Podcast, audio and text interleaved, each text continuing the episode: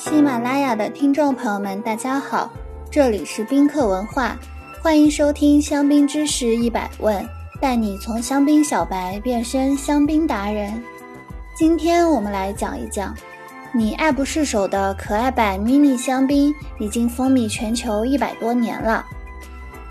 如果说七百五十毫升标准瓶香槟是正式晚宴中的主角，那么迷你瓶的香槟就是 after party 的宠儿，无比适合入境的迷你香槟们，就像是专为社交软件而生的创新产品。可是你知道吗？早在一百二十六年前，小瓶装的香槟就诞生了。我们统称为小瓶装的香槟。既包括了半支装的拉德蜜，也有更小四分之一装的 Lagach。如果用英语点酒，就应该是说 Splits、Piccolos 或者 Minis。文献记录最早的迷你香槟是最有名气的 Moet et Chandon，他们一八九三年就推出了第一款迷你瓶香槟，当时的酒标还是 White Star。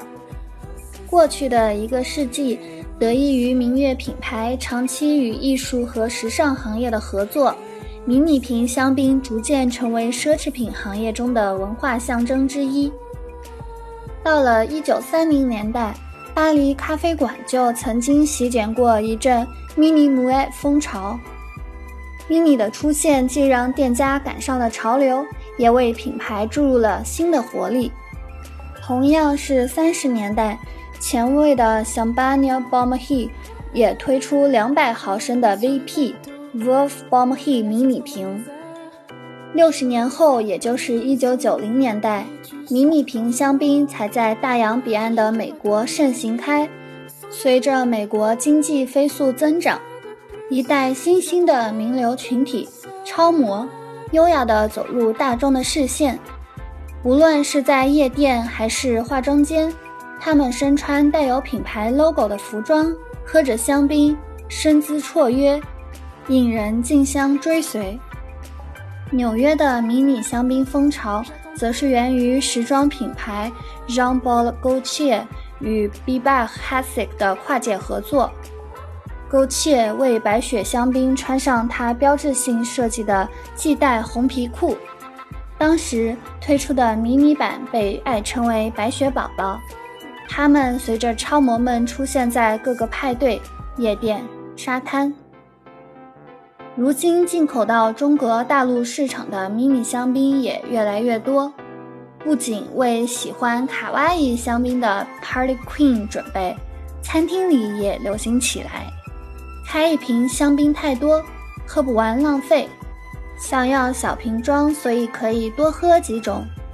三亚 Rosewood。上海 Chicalicious 甜品店，Le Verre à Vin 小酒吧，北京国贸大酒店和新荣记等等，当然还有宾客生活馆，众多三七五毫升可爱小香槟等着萌翻你呢。今日教大家半瓶装的法语发音，拉德蜜，拉德蜜，拉德蜜，你学会了吗？如果听友们有关于香槟知识的小问题，欢迎在评论区互动，也可以关注宾客文化公众号，发现更多香槟的资讯。